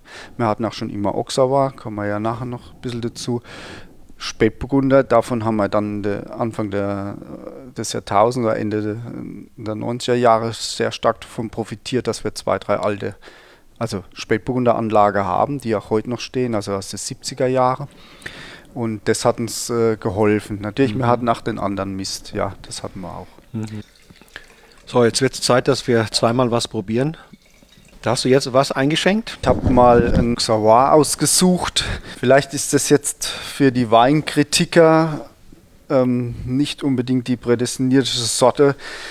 Sicherlich ist es manchmal etwas einfach ich sage es mal ein bisschen provokativ, da der Wein ein bisschen wenig Säure hat, sagt der Pelzer, als der ist ein bisschen läppsch, ne? wir mhm. empfehlen ein bisschen was. Ne? ja. Aber es ist trotzdem ein Wein oder eine Rebsorte, die sehr typisch für den Ort hier ist. Deswegen mhm. habe ich die mal ausgesucht. Mhm. Wir haben hier immer eine Prägung, Einflüsse aus dem Elsass gehabt. Der Oxauer, gerade im Nordelsass, hat immer einen hohen Stellenwert gehabt. Ne? Weil ähm, gerade die Region hier um Kleeburg rum, was ähm, sind so sieben, acht Kilometer hier entfernt, ist eine kleine Enklave, die so 200 Hektar Reben kultiviert. Das eigentliche elsässische Weinbaugebiet fängt ja erst bei Straßburg wieder an, also es sind so 40, 50 Kilometer von uns. Aber hier gibt es einen Ort oder zwei, drei Orte, die eine Kooperative haben und die hatten schon immer viel Oxawa im Anbau. Und deswegen ist der Oxawa auch schon immer bei uns heimisch gewesen. Also unsere älteste Anlage ist 1982 gepflanzt, die gibt es auch noch. Ich mochte die Sorte eigentlich immer ähm, als Ergänzung, weil sie doch nochmal anders da ist als Weiß- und Grauburgunder. Also es ist ein sehr säurearmer Wein. Und es spielt scheinbar auch in die heutige Zeit sehr, sehr rein. Also die Nachfrage nach diesem Wein ist wirklich in den letzten Jahren enorm gestiegen. Also da haben wir wirklich ein, ein ja, ich will nicht sagen wichtig, aber ist eine gute Ergänzung fürs Sortiment und ist die Sorte denn verwandt mit äh, Weiß- und Grauburgunder? Mhm. Ja, schon. Also im Elsass hat man immer Pinot Blanc Auxerrois aufs Etikett geschrieben, also die Art, die Verwandtschaft zu dem weißen Burgunder, zum Weißburgunder. Und Auxerre, die Grafschaft im nördlichen Burgund, ist ja namensgebend. Ja, das ist ja bei Chablis, ne? Genau. Von daher ähm, ist diese Artverwandtschaft schon da. Wobei man einfach vom Weincharakter her sagen muss, wie gesagt, hat nochmal deutlich weniger Säure als Weiß- und Grauburgunder. Äh, ist der Charakter des Weines schon schon nochmal anders da. Mhm. Und geeignet oder gekauft bei euch eher von, von Einsteigern? Der Kunde, der sich jetzt nicht so mit dem Wein beschäftigt, der möchte gern ähm, trocken trinken, aber er darf nicht trocken schmecken. So kommt man es manchmal vor, ja. Und wenn man dann einen Oxavar eingießt, der halt über die Säure eine gewisse Mildheit mit sich bringt, dann kommt, ich meine, der Wein hat jetzt zwei, zweieinhalb Gramm Restzucker, also es ist ein ziemlich trockener Wein, aber er kommt halt durch die Mildheit dann nicht so aggressiv rüber. Und es ist sicherlich ein Wein, der Türen öffnen kann, mhm. ja, für einen Weinkonsumenten. Mhm. Dann wird er gern zum Spargel jetzt auch genommen mhm. im Frühjahr der, der Begriff Auxerrois kann ein Hemmnis sein, kann aber auch äh, ein Vorteil sein. Auf der einen Seite gibt es dann, äh, ich probiere mal den und zeige mit dem Finger auf den Namen, weil sie nicht wissen, wie man es ausspricht, ja. Aber andere macht es natürlich auch neugierig. Ne? Also es ist beides äh, dabei, wo es ein bisschen, das eine kann ein bisschen schwierig machen, aber bei uns ist er jetzt schon so lange im Sortiment und ist auch ganz wichtig auch. Ja, und hat natürlich auch einen bestimmten Charme jetzt gerade bei euch hier in der Grenzregion, wenn ihr hier was Französisches ähm, genau. mit dabei habt. Ja. Also das macht Sinn und ähm, ja, es gibt auch diese Kunden, ganz klar. Wir haben ja eine Kooperation seit zwei Jahren jetzt mit einem äh, örtlichen Betrieb. Das heißt, wir haben unseren Betrieb deutlich vergrößert um sechs Hektar. Das heißt, ähm, der Heiko, die Familie Walder, die, hat, die haben eine Weinstube und sie wollen sich mehr auf die Weinstube konzentrieren. Wir machen in Zukunft die Weine und haben und die Weinberge und die Weine und da in diesem Zuge haben wir nochmal einiges an Oxauer dazu bekommen. Ja. Okay, mhm. okay. Und was aber nicht dumm ist. Ja. Und die habt ihr schon, bearbeitet ihr schon? Seit 2019, Wein? ja. Okay, okay. Und das Interessante ist, dass er war ja der Betrieb ist auch Bio, das ist der älteste Biobetrieb im Dorf. Mhm, Seit 1997 mhm. hat er okay. umgestellt mhm. und er war auch Demeter zertifiziert. Okay. Das wird man mal sehen, das ist vielleicht unser nächster Schritt. Aber das, äh, ich glaube, da warte ich, bis die nächste Generation dann hier am Start ist. Ach, das wäre doch nochmal. Ich will ja nicht, du bist ja noch kein alter Herr. Ja, ja. Ich wollte gerade sagen, das ist, kann, kannst du noch zu deinem Altersprojekt machen. Ich bin da sehr offen dafür, ganz klar. Aber ich glaube, da braucht man noch einmal ein bisschen mehr Input und ein bisschen mehr Zeit für manche Dinge, ganz mhm. klar. Mhm. Und äh, vielleicht habe ich die dann oder wir gemeinsam. Gemeinsam. Genau. Also ich höre daraus, ähm, ähm, es gibt da neue Optionen, möglicherweise, weil hier ein Nachfolger in den Startlöchern steht. Ja, es ist jetzt so, wir haben ja zwei Kinder. Ähm, die Marlene ist jetzt, die wird jetzt morgen 23. Mhm. Ja, die ist aber, die studiert in Konstanz, ist am Bodensee und Mhm. so wie das aussieht, kommt die nicht mehr zurück. Okay. Ähm, das, äh, ja, die ist jetzt schon sehr flügge. Und äh, dann sein Sohn, der Marius, der ist jetzt 20 und der ist im Moment in Ausbildung noch und wird jetzt im Spätjahr in Geisenheim dann beginnen. Also das ist so der, der Weg, den er geht und ja, dann wird man mal sehen. Also er hat schon sehr Der hat Feuer, hat schon Feuer. Ja, ja, auf jeden Fall. Wahnsinn. Ja. Also das hätte ich Beschreib mal. das hätte ich vor vier, fünf Jahren nicht so gedacht. Das war, beschreib mal, das heißt, ähm, äh, Papa, guck ganz glücklich. ja, ja, seine Freundin, äh, das hat letztes Jahr, es ist es leider alles ein bisschen durch Corona ge gebremst, aber letztes Jahr ähm, hat er, seine Freundin, die hat in Mainz eine Wohnung und, und ist dort, wollte dort studieren, egal. Und dann, ah, ich, wir fahren nach Mainz, ja, ja, und dann, ah ja, wir, wir halten noch, ich sag mal was, wir wollen noch zum Knewitz fahren, dann fahren wir noch zum Bischeln, dann holen wir noch bei dem vorbei. Und dann sagt wie, ah ja, da haben wir uns angemeldet und wir probieren dort und dann, dann kommt er zurück und bringt fünf Flaschen Wein und so ging das ganze Zeit, ganze Sommer durch, als es möglich war. Ähm, wir haben viel probiert dann. Klar, man war in der Familie gesessen, man hat sich nicht so getroffen, ne? äh, gerade in erster Zeit auch äh, im Lockdown letztes Jahr.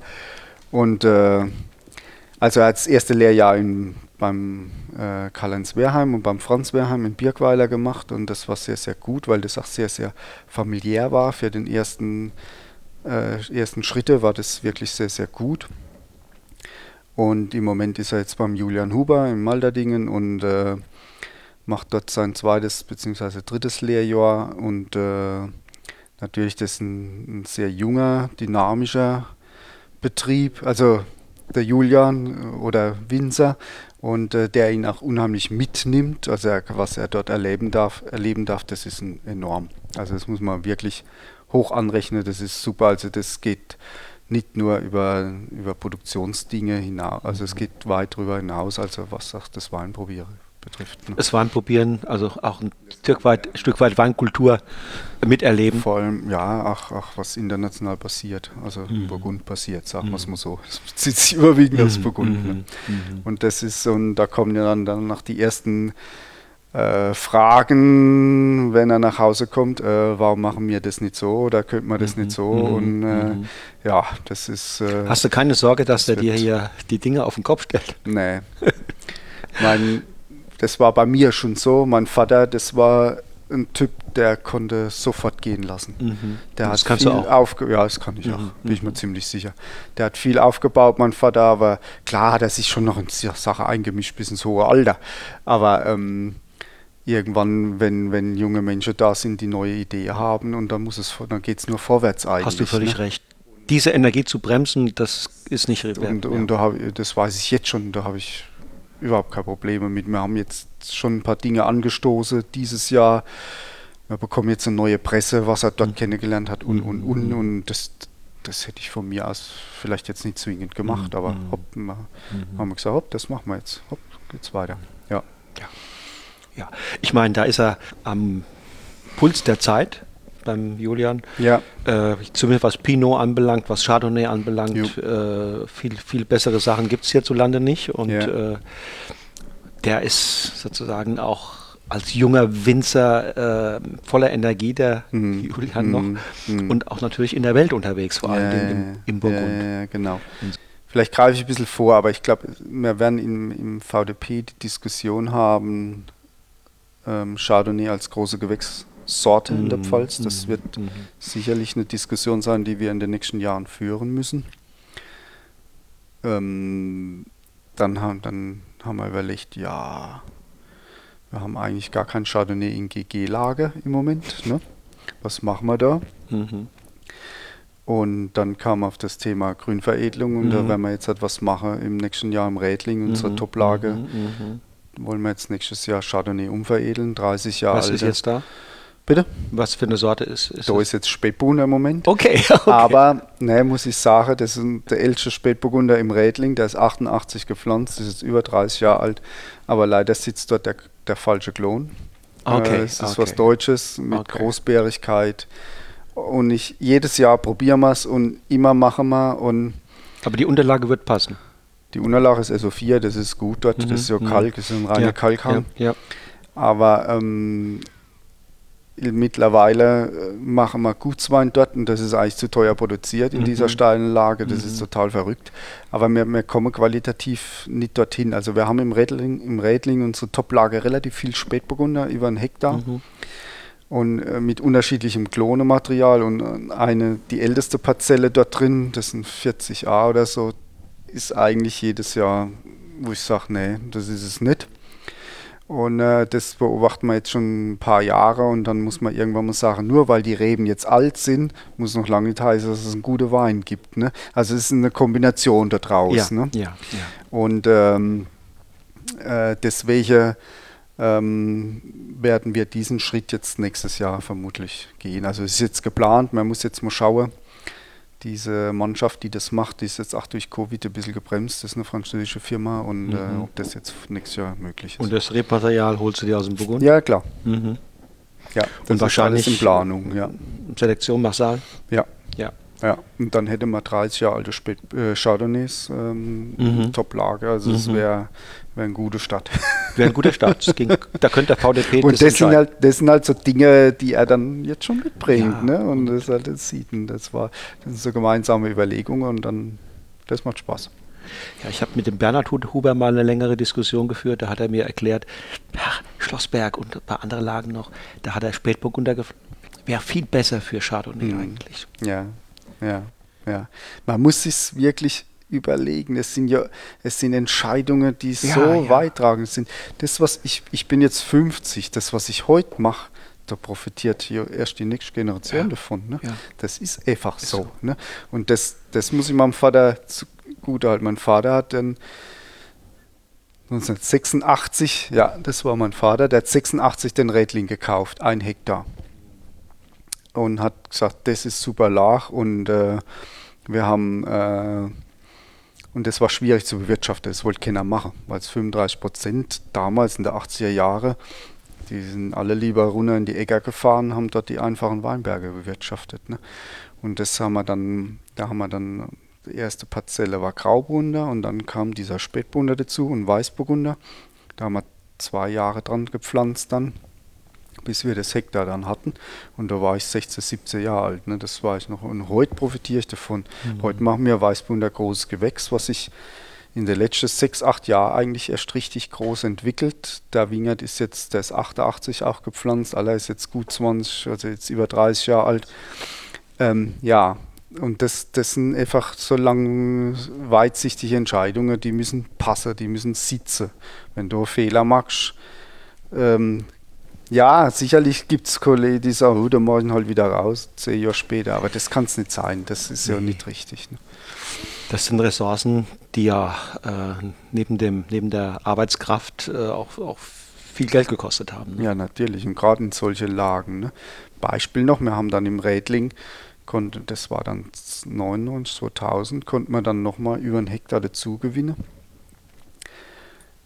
der Kollege hat es äh, gepflanzt mit äh, anderthalb, über Hektar Gewürztraminer mhm. und hat dann nach dem ersten Landstandjahr gemerkt, dass er dort mit dem Vollender gar nicht hochfahren kann, weil es zu steil ist. Ne? Und dann, das war unser Glück, dass wir das dann kaufen konnten, weil er ist halt so ausgelegt, das muss maschinell muss, alles muss. gehen. Ne? Okay. Und für uns war es ein Sechser im Lotto. Ne? Mhm. Und dann, hat, dann konnten wir das abkaufen und haben dann die ganze Gewürztraminer wieder raus. Die waren erst ein Jahr alt und haben dann halt fast nur Spätbohnen gepflanzt. Ja. Gewürztraminer ist kein Thema für euch. Ja, haben wir, aber da kommen wir wieder aufs Elsass zurück. Mhm. Deswegen ist das, ähm, hat jeder bei uns im Dorf Gewürztraminer, mhm, mhm. aber Wirtschaftlichkeit ist das nicht. Nee. Okay. Also das ist Ergänzung mhm. und ich möchte es auch beibehalten, weil ähm, es einfach eine Tradition hat hier mhm. im Dorf. Aber das ist natürlich auch so was, was der Marius dann, unser Sortiment ist zu groß. Was kann man dann sagen, ja, die 1000 Flaschen Gewürztraminer, das sagt da jeder äh, Betriebswirtschaftler, ja, das muss wegmachen. Ne? ist das nicht. Aber ähm, es gehört einfach ins Sortiment zum Schweigener Weingut. Ne? Mhm. Und es ist jetzt nicht die riesige Menge. Ne? Ja, aber da tue ich mir noch schwer, aber wenn er irgendwann mal sagt, hopp, wir machen das weg, dann hopp, dann ist es so. Dann ein Stück fast voll oder was? Ja, genau. Ja, wir haben, wir haben jetzt ein bisschen mehr durch den anderen Betrieb, der hatte, oh je, was haben die, 60, 70 Jahre Gewürztraminer habe ich jetzt nochmal dazu bekommen. Ne? Und das in große Gewächslache mhm. zum Teil. Da muss man jetzt auch mal sehen, was wir da damit machen nächste Jahre. Also was ich sehe, Stillstand gibt es hier nicht. Nee.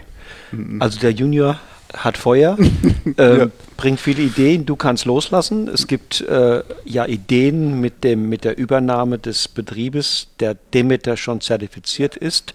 Das Thema Biodünn vielleicht doch anzupacken, ja. wenn der Junior jetzt hier, hier eintritt. Ähm, ähm, gibt es auch weitere Ideen in der, äh, unter dem großen Begriff Nachhaltigkeit? Also wie man wirtschaftet, äh, wie man hier mit Ressourcen umgeht, bis hin zur Flaschenausstattung, Verpackung mm, und, und, mm, und. Mm. Wie seid ihr da unterwegs? Ähm, Nachhaltigkeit ist ja ist jetzt unsere, unser großes Thema auch im Verband, im VDP, was das nächste große, der große Brocken, wir haben jetzt die Klassifikation, mhm. denke ich mal, halbwegs gut rumgebracht. Ähm, das gibt sicherlich noch Feinarbeit zu tun. Das nächste wird dieser Punkt sein. Wir sind im VDP Pfalz, ich glaube, wir sind jetzt 27 und ich glaube 20 sind biozertifiziert vier, fünf sind Fair and Green. Also wir haben wirklich eine hohe Rate, auch mhm. bundesweit, die da sehr gut unterwegs sind. Es ist ein zweischneidiges, wenn wir jetzt zum Beispiel die Flasche nehmen. Ne? Ähm, wir haben eine GG-Flasche, die wiegt 700 Gramm. Ich weiß. Ja, ja das ist ein Riesenthema. Mhm. Ähm, muss das so sein? Ne? Ähm, das, da muss man sich Gedanken machen. Ich glaube, wir haben andere Stellschrauben, wo wir dann insgesamt einen guten Schnitt haben oder ja, sei es über äh, Management im Keller, zum Beispiel mit dem Wasser. Das, das sind wir auch immer am, am Überlegen. Wir brauchen sehr viel Wasser hier in der Produktion. Das ist einfach so. Pflanzenschutz, wir fahren drei, viermal mehr wie andere. Ist auch ein weinendes Auge, muss man dazu sagen, ja, ne? ja, ja. Mhm. im Biobereich. Aber ähm, da sind viel Stellschraube noch zu tun. Wir haben, gut, wir haben Photovoltaik, wir haben Batteriespeicher, das haben wir schon alles. Also das sind wir schon, glaube ich, auf einem guten Weg. Nachhaltigkeit gehören für mich aber auch irgendwo die Menschen dazu. Das heißt, ähm, wir wollen unsere Mitarbeiter, der Peter, der ist erst 30 und dann wollen wir noch mehr binden. Das heißt, ähm, wir wollen hier in der wirklichen Perspektive bieten. Da diskutieren wir auch sehr stark in, in der Familie. Ähm, wir bekommen jetzt noch ein, eine Mitarbeiterin im Vertrieb oder im Verkauf ab dieser Woche. Ähm, da wollen wir uns besser aufstellen und das muss äh, sozial gerechter sein mhm. wie in der Vergangenheit, mhm. glaube ich. Mhm. Ähm, ja. ja, das gehört dazu. Ja, auf jeden Fall. Definitiv. Ja. Definitiv. Ja. Man kann nicht alle an allen Stellschrauben gleich intensiv drehen? Nee, ähm, nochmal mit der Ausstattung und so weiter, wenn du mal, wenn du mal 15, 20 Euro für eine Flasche Wein willst, dann, äh, ja, dann erwartet die Leute was. Das ist also wirklich zweischneidig hoch drei. Also das ja. ist auf der anderen Seite, wenn, wenn Ausschreibungen sind in, in, in Skandinavien, dann wird schon verlangt, hier die 400 Gramm Flasche, mhm, ne? ja. weil die halt das wirklich umsetzen. Soweit, äh, das ist auch Und das kommt ein gesellschaftlicher auch, das kommt Ansatz. auch hier noch. Ja, das ist ein gesellschaftlicher Ansatz. Ja, definitiv. Wenn man nach Skandinavien geht und ähm, dort mal unterwegs ist, Weinbars, Restaurants, Wein probiert, ähm, da hat man ja auch viele andere Dinge schon früher beobachten dürfen, als, als das hier war. Ja. Ähm, auch ein Thema. Äh, zum Beispiel diese, diese, dieser Trend hin zu interventionsärmerer äh, Weinbereitung. Hm. Mal versuchen auch Dinge mal anders zu machen, mit Schwefel reduzierter umzugehen. Naturwein. Das, äh, Naturwein, ja, ja. Ähm, ja. ein paar Dinge wegzulassen, mal zu gucken, geht das, unter welchen Bedingungen, was muss ich dann vorher anders machen, damit das geht. Wie bist du da unterwegs? Betreibt dich das auch um? Also wir waren ja, ja, ich habe das vor vor drei Jahren, ist jetzt drei Jahre her, war, waren wir im VDP in Kopenhagen und hm. da habe ich gedacht, Gott, die gehen ganz anders heran an das hm. Thema. Wer sagt denn eigentlich, dass ein Wein, so jetzt dieser Oxauer, wo wir jetzt noch auf dem Tisch haben, so schmecken muss? Ja. Das sind so viele junge Menschen, die, die, gehen ganz, die gehen neutral an so ein Thema ran. Schmeckt mir, schmeckt mir nicht. Ist das trüb oder nicht? Ist auch egal. egal. Ist egal. Ähm, ja. ja. also das ist eine Herangehensweise, ähm, wo man sich öffnen kann.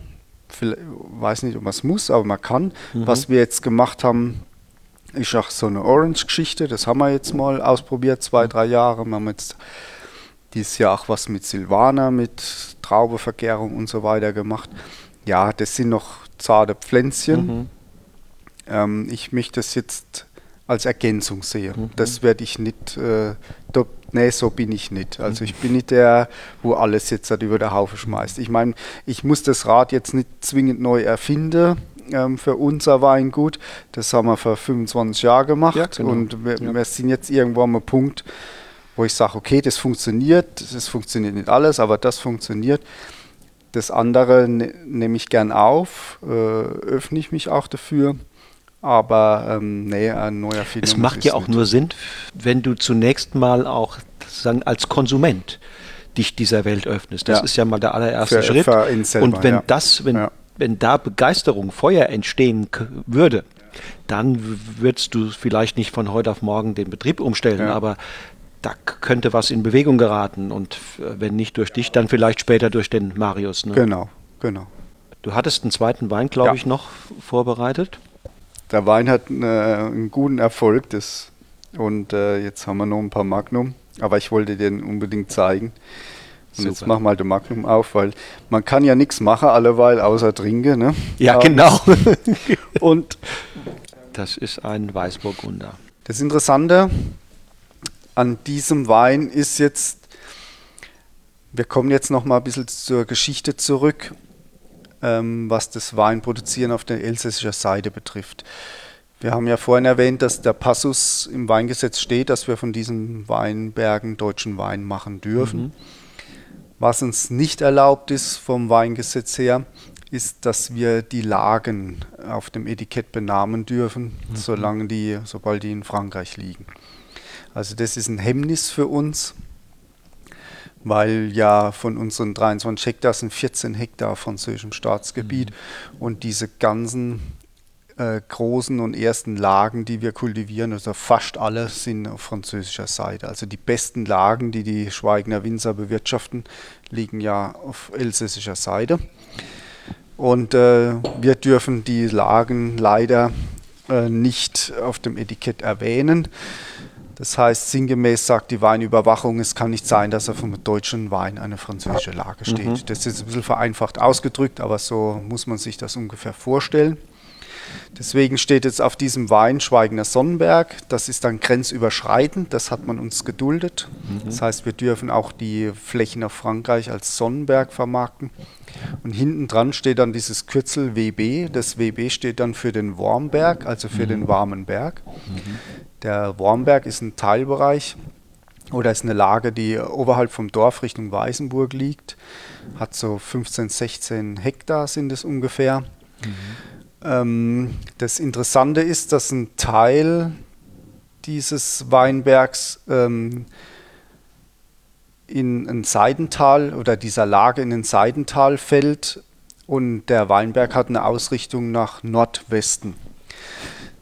Die ähm, das Seidental, also ist das Tal, wo auch der Rädling ist. Der Rädling ist nur der Gegenhang, das heißt die Toplage ist die südöstliche Ausrichtung, hat also Morgensonne bis in den späten Nachmittag rein. Dieser Weinberg bekommt, der Wormberg bekommt erst ja, um die Mittagszeit Sonne und hat mhm. dann Abendsonne. Mhm. Ähm, der Weinberg ist relativ steil, hat auch über 30 Prozent Hangneigung. Das heißt, das fährt man auch nicht immer. Und mein Großvater, der hat dort noch Wingert gehabt, bis in die 60er Jahre. Und das wurde dann irgendwann mal liegen gelassen, weil das war nicht so tolle. Und in der Ebene waren es einfacher, mhm. äh, Weinberge kalt. Zu machen. Ja, und da ist auch mal, auch mal verfroren mhm. oder sowas. Und, äh, und mein Vater hat immer gesagt, da haben wir noch Land drin in diesem Hang. Und das sollte man wieder kultivieren, weil das ist vom Boden her sensationell gut. Richtige Kalkhang. Aber man hat es halt liegen gelassen, A, weil es zu steil war, B, weil es ein Nordhang war. Ne? Mhm. Und das ist so ein kleines Mosaikchen, wo wir vielleicht dieser klimatischen Entwicklung etwas, etwas entgegenwirken können. Den Weinberg haben wir dann 2012 haben wir den gepflanzt wieder mit Weißburgunder. Aber nicht in weißer Voraussicht, dass das Klima sich erwärmt? Oder doch, doch? das war doch. schon mhm. ein Grund dort mhm. damals. Ne? Okay. Mein Vater hat gesagt, wir haben danach was liegen lassen, weil man, mhm. man darf ja, die Rebfläche darf sich nicht vermehren. Gut, es gibt jetzt wieder neue Bestimmungen, es kommen wieder ein paar Hektar dazu jedes Jahr. Aber damals war es so, wenn du, das heißt, das Pflanzrecht, was auf jedem Grundstück liegt, hat man dann übertragen von einem Grundstück aufs andere. Das heißt, man hat irgendwo auch was weggelassen ne, an, an Rebfläche. Und äh, das haben wir dann gemacht und haben das dann gepflanzt, wie gesagt, 2012 mit, ähm, mit Weißburgunder. Und das sind jetzt so die ersten Weine, die so entstehen. Das ist jetzt ein 19er. Ähm, die Weine bzw. die Reben in dieser Lage brauchen einfach ein Jahr, zwei länger, bis sie sich richtig verwurzelt haben, weil es ein sehr karger Boden ist, ein karger Kalkhang. Das heißt, es ist schon noch eine junge Anlage und die hat auch die ersten Jahre waren die, die Ergebnisse auch nicht so dolle, weil es einfach noch nicht richtig verwurzelt war. Je nach Witterung, wenn es trocken war, war das dann ein bisschen schwierig. Aber jetzt 2018, 2019 waren schon die ersten gute äh, Ergebnisse. Also die, die Lage ist ja als erste Lage, also als Premier Cru klassifiziert im VDP Pfalz. Und der Wein äh, wurde auch im Holzfass ausgebaut, also altes Fass und ja, hat dadurch ein bisschen Struktur mit.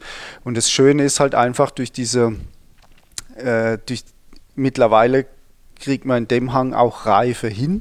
Also Mostgewichte, kein Problem, aber man hat auch immer den Säurekick hinaus. Ne? Und das ist das, was den Wein halt trägt. Ähm, ich meine, Alkohol produziere, das ist kein Problem, das kriegt mittlerweile jeder hin, aber die äh, dass auch das Grundgerüst drumherum passt. Das muss halt sein. Und deswegen wollte ich dir den Wein mal zeigen, weil ich finde, das ist so ein kleines Mosaikchen, wo wir äh, dieser äh, klimatischen Geschichte ein kleines Schnäppchen schlagen können. Merkt man total, wie lebendig, wie lebhaft, ja. wie lebhaft. Und, und das war 19, gut, 19 war die Säure etwas höher aber wie es war 18, trotzdem ein warmes, sehr aber warmes es war trotzdem Jahr. warm. Ja, ne? ja, und dann hast du hinten raus diese schöne salzige Mineralität. Der weiß auch auf Pelzig gesagt, Fortzdrucke, ne? der hat, ja, ja, der hat ja, Gramm Restzucker, ne? also so muss das auch sein. Und in dieser Art gibt es halt jetzt auch ein 220 ganz tolle Sache. Also ich hätte jetzt wahrscheinlich blind eher auf Chardonnay getippt. Mhm als auf Weißburgunder, ja. ja. weil der Chardonnay genau diese Strukturen, diesen, diesen Tickzug Aber das, mehr hat. Das sind Südpelzer Weißburgunder. Ne? Mhm. Südpelzer Weißburgunder haben immer eine Ticke Säure dabei. Mhm. Das, das sind ja viel Südpelzer Weißburgunder vorne, immer in der Verkostung. Und das ist einfach, weil wir zu der Reife einfach diesen ja. saftigen Typ Kick raus haben. Ne? Ne? Mhm. Und äh, wenn der hat auch seit 13,5 Alkohol dabei, das ist kein Leitwein, aber man schmeckt es am Gaumen nicht mhm. und es ist super eingebunden, weil halt die Säure dazu steht. Ne? Ja. ja, das ist gut, wenn man so Ausweichmöglichkeiten. Man könnte es ja nicht weiter treiben. Das nee. ist jetzt zwar jetzt eine Möglichkeit hier. Gibt es andere außer dem Klimawandel Herausforderungen, wo du sagst, Mensch, da müssen wir uns in den nächsten Jahren drum kümmern oder ist genau das das Thema? Das wird sicherlich ein großes Thema sein, das größte mit Sicherheit. Ich, Im Moment für uns hier, ich will nicht sagen, dass es uns ein bisschen in die Hände spielt, aber ich kann mich auch an Jahrgänge in der 80er Jahre noch erinnern. Mhm. Äh, das wird nicht jedes Jahr reif. Ne? Mhm. Also von daher, oder nicht so in dem Maße. Klar, es sind, es sind zwei Dinge. Wir wissen heute mehr um die Pflege der Weinberge wie ja. damals. Mhm. Aber ähm, klimatisch spielt es schon die Hände. Noch. Man muss aber auch sagen, das Jahr 2003 hat uns unheimlich viel gelernt mhm. in, in diesem mhm. Bereich. Und so ein Jahrgang wie 2018 oder 2020, das wäre total in die Hose gegangen, mhm. wenn wir nicht 2003 gehabt hätten. Ja. Um das Bewusstsein, dass man früher ernten müsse, dass wir uns aufstellen. Mhm. Ja, 2003, da ist ja jeder nur mal in Urlaub gefahren. Wir heimgekommen ist, waren die Traube, äh, die Traube 100 Grad ja, gehabt. Ja, ne? Also das war ja, und äh, von daher ähm, sind wir heute viel sensibler. Klar, da ist auch die Beratung spielt auch eine große Rolle, die da über Parameter sagt, Mensch, passen auf, wenn ihr Sektgrundweine lesen wollt, dann ist das jetzt halt mittlerweile im August. Das mhm. ist jetzt halt immer so, ne? oder mhm. zumindest war es im ja. vergangenen Jahr so. Ich glaube, dieses Jahr sind wir ja ein bisschen später, also es wird vielleicht nicht so früher Herbst geben, wenn man das Wetter im Moment so sieht. Ähm, äh, das wird sicherlich äh, Herausforderung sein, aber ich glaube, allgemein steht die Landwirtschaft natürlich sehr im Fokus äh, der Wahrnehmung im Moment. Ne? Ähm, das wird die nächste größer, große Herausforderung sein. Wie stellen wir uns allgemein auf, um Lebensmittel zu produzieren? Ich glaube, das wird äh, fast noch größer werden oder das kommt in näherer mhm, Zukunft, mhm, ähm, weil ähm, es kann, es, kann, es, es kann ja eigentlich so nicht weitergehen, das weiß eigentlich jeder. Wir kommen immer wieder darauf zurück, jeder muss für, ein, für sein Budget, was er hat, mehr für den Lebensmittelbereich ausgeben in Zukunft. Wenn wir das nicht wollen, das ist eine gesellschaftliche Frage, mhm.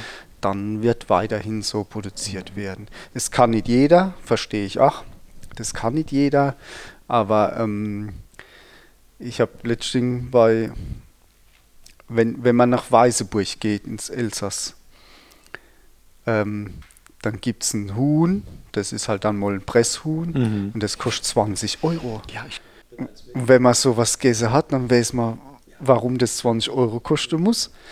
Und, und du brauchst auch nur eins für vier Personen und keine zwei. Und äh, ja, ist es viel Geld, aber man, man muss sich doch mal überlegen, was man selber will oder wie es produziert wird. Und das ist, wie gesagt, ein gesellschaftliches Problem ja. oder eine gesellschaftliche Frage. Du hast recht, wir müssen uns insgesamt überlegen, wohin der Kurs gehen soll, wie wir leben und wie wir essen wollen. Ja. Ähm, und natürlich ist es klar, es spielt nicht das Essen in der subjektiven Wahrnehmung für jeden die gleiche Rolle. Äh, Genuss schon gar nicht, aber dich darf ich das fragen, welche Rolle spielt für dich und deine Familie Genuss? Für uns ist es im Moment ganz schwer, dass kein Restaurant auf hat. ja. Nee, nee, also ähm, äh, natürlich ist das ganz, ganz wichtig. Ich, ich glaube, das, äh, das ist auch zwangsläufig so. Ne? Du magst, äh, dich interessiert guter Wein dann gehört das Essen natürlich, das, ist, das gehört ja alles irgendwo mhm. zusammen. Ne? Mhm. Dann leben wir hier an der Grenze, ist das halt ein Wahnsinn. Ne? Also was wir hier vor Ort finden können. Aber, aber Genuss spielt natürlich eine große Rolle und äh, ähm, wir kochen sehr viel gerne mhm. selbst. Ne? Sabine, also meine Frau, die, die kann wirklich saugut kochen, so auf Deutsch. Ähm, auf Felsisch eher. Ähm, was was aber jetzt äh, eine neue Entwicklung ist, äh, der Marius und die Vera, die sind vegan, die mhm. ernähren sich vegan. Mhm. Das ist äh, unsere Tochter vegetarisch. So gibt es neue Einblicke in die Küche, ganz klar. Also das ist eine äh, neue Herangehensweise. So, so sind mir nicht aufgewachsen, ganz klar. Aber das ist sehr spannend. Ne? Das schmeckt mal nicht alles, das sage ich auch mhm. ganz offen. Ja, ja. Aber ähm, es gibt auch viel, viele gute Ansätze in diesem Bereich. Was, Gerd, was wünschst du dir für die Zukunft? Es, es klingt jetzt vielleicht ein bisschen banal im Moment, aber ich hoffe, dass wir gesund bleiben im Moment, weil es ist nahe immer.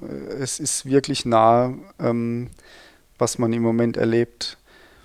Ähm, das ist eine Entwicklung, die hätten wir uns ja nicht gedacht. Ne? Wir haben ja in den Tag reingelebt, wenn man so will. Ne? Ähm, das ist vielleicht ein Aspekt. Ich wünsche mir, dass wir gesund bleiben, wenn wir fit bleiben hier, dass, ich, dass wir es noch ein paar Jahre begleiten können hier. Ach, den Übergang. Mein Vater ist leider etwas früh verstorben. Das hätte unheimlich Spaß gemacht, mit dem Enkel das noch mitzukriechen. Mhm. Oh, das mhm. wäre schon eine riesige Geschichte gewesen. Das hat er nie mehr. Mein Vater ist jetzt äh, vor fünf Jahren verstorben. Mhm diese Entwicklung hat er leider nicht mehr mitbekommen, als der Marius so ein bisschen Fahrt aufgenommen hat. Ne? Und mhm. wenn ich das dann sehe, ähm, wie ihm das dann damals schon als junger äh, Bub, äh, also als mein Sohn so klein war, viel Freude bereitet hat. Wenn er jetzt den nächsten Schritt noch miterlebt hätte können, dann wäre das natürlich schon noch toll gewesen. Ähm, ich glaube, betrieblich für uns spielt das eine große Rolle hier als Familienbetrieb natürlich. Das, das muss funktionieren. Aber wir, wir verstehen uns das ist, glaube ich, ist, ist ganz, ganz wichtig. Ähm, ich habe ja schon viel erlebt und kriege das ja auch bei Kollegen als manchmal mit. Und wenn es intern nicht stimmt, dann stimmt es auch nach außen hin nicht und dann funktioniert es nicht. Und dann kannst du zwölf Stunden schaffen am Tag. Ähm, dir fehlt die emotionale Kraft dann und, und, und du kommst nicht weiter und bist mit den Gedanken nicht dabei und dann kommst du auch nicht vorwärts. Ne? Also das ist schön zu erleben, das habe ich gerade eben, ich habe deine Frau kennengelernt. Man merkt das so auf den ersten Blick, ähm, dass da das Klima untereinander sehr, sehr gut. Wichtig äh, für, mhm. für die Privatkunde hier und das, das, mhm. äh, das sind Leute, die, die kommen nur, wenn sie da ist, wenn die, die anrufen, äh, wir wollen heute Mittag kommen, ist ja Frau da. Ne? Und die Freunde sagen, die ja, sag ich, tut mir leid, die ist jetzt heute Mittag nicht da, dann kommen wir morgen oder so. Ne? Also das ist schon so. Und äh, wenn, wenn wir die, die Briefe, die wir an unsere Privatkunde verschicken, die macht sie selbst. Und äh, das ist eine Art, die muss nicht jeder mögen. Ne? Das ist sehr persönlich, sehr familiär gehalten. Aber ich glaube, das ist doch unser großes, unser großes Glück, unser großes, ja genau, Pfund, wo wir wuchern mit können, weil äh, Weihmache, klar, das glaube ich machen wir gut, das machen wir sehr gut, aber das machen 100 andere auch so, ne? Mhm. Irgendwo. Äh, es muss ja irgendwo was sein, was das einzelne Weingut ausmacht. Mhm. Ne? Und da gehört es, glaube ich, halt auch sehr, sehr stark dazu, dass man die Kunden mitnimmt hier. Also ich ja. glaube, da seid ihr auf einem guten Weg, weil ich äh, denke, das wird für immer mehr Menschen auch tatsächlich wichtig, dass es Menschen gibt, die Persönlichkeit wagen, äh, die greifbar sind, die nahbar sind, die, die, wo man den Unterschied zu etwas anderem erkennen kann. Was ist da das Persönliche? Ja. Weil das Unpersönliche in dieser Welt hat ja überhand genommen. Und deshalb gibt es durchaus eine Sehnsucht, eine Sehnsucht nach, nach so Die etwas. Die Menschen wollen ein, ein, Gesicht haben, einen Ansprechpartner. Und äh, das ist sicherlich ein Plus von uns jetzt gewesen in diesen Zeiten. Ja. In diesem Sinne, Gerd, ich danke dir ganz herzlich ja. für das Gespräch. Es hat Spaß gemacht. Wir haben eine Weile miteinander gesprochen. Mir hat es auch sehr viel Spaß gemacht. Ja. haben einen leckeren Wein probiert. Jawohl.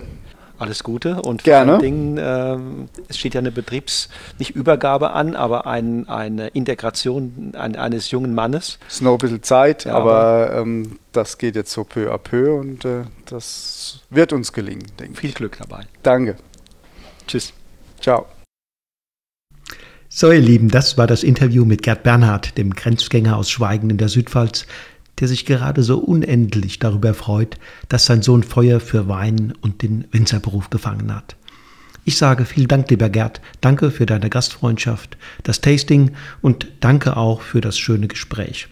Damit hast du diese Podcast-Episode ja im Grunde erst möglich gemacht. Mit dieser Episode endet vorerst der wöchentliche Rhythmus von Genuss im Bus.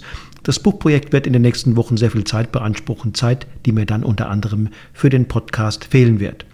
Ich bin aber ganz zuversichtlich, dass ich spätestens mit der Abgabe des Manuskripts zum Jahresende zum alten Rhythmus zurückkehren werde. Der neue Rhythmus gilt dann demnächst auch für die Online-Tastings. Das nächste am 21. Mai mit den Brüdern Hannemann vom Weingut Heiligen Blut in Rheinhessen. Also Schalte wieder ein, wenn in genau zwei Wochen die nächste Episode von Genuss im Bus an den Start geht und dann mit Christian Hirsch, ein ungemein dynamischer Jungwinzer aus der Nähe von Heilbronn, am Mikrofon Platz nimmt und uns erklärt, warum Hirsch wild ist. Bis dahin, mach's gut und lass es dir schmecken. Tschüss und auf Wiedersehen.